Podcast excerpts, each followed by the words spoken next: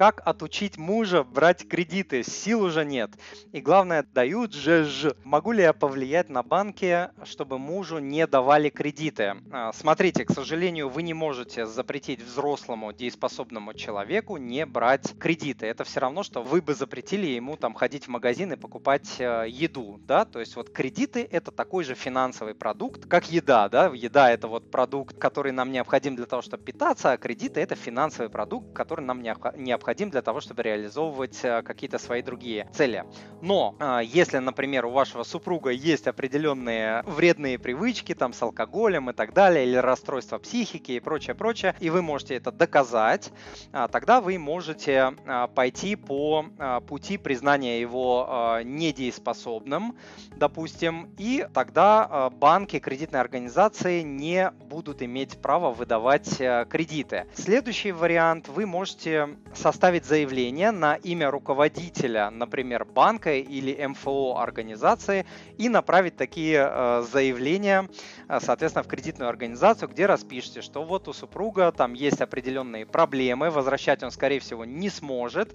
А, это создает большие проблемы для нашей семьи, и, возможно, возможно, банк примет решение кредит не выдавать, если увидит, что это неблагонадежный заемщик. Но никаких гарантий здесь нет. Могут выдать, могут не выдать, могут проигнорировать. Также бывают варианты а, с раздельным а, проживанием, то есть брак без совместного проживания. Такие тоже варианты бывают, когда люди разъезжаются, оформляют вот такой статус, и тогда риски, а, риски по кредитам не переходят на другого супруга, в отличие от совместного проживания, где, если будет доказано, что деньги супруг брал на семейные цели, то вы так же, как жена, будете нести ответственность по данным кредитам. Если же вы докажете, что супруг брал кредиты и вы об этом не знали, не на семейные ценности, тогда в случае развода вы не будете отвечать по данным кредитам. Но я полагаю, вы здесь не говорите про а, развод в принципе, вы просто хотите его остановить.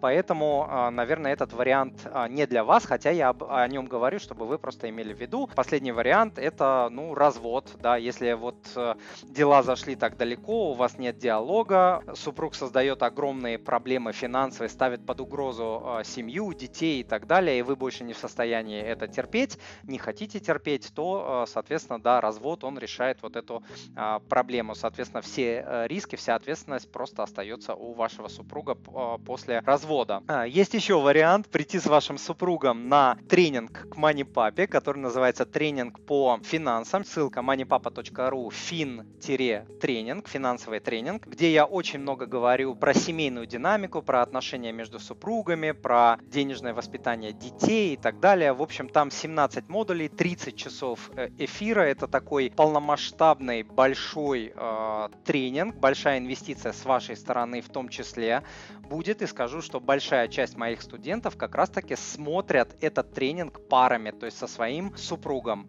Я считаю, что образование имеет огромную силу, может оказать влияние, в том числе на вашего супруга. Дорогой друг, если то, что вы услышали, было для вас полезным, то, пожалуйста, подпишитесь на мой канал, оставьте отзыв на iTunes или в Google подкастах, или просто пришлите мне электронное письмо с вашим отзывом. Я читаю все отзывы лично. Заранее большое спасибо.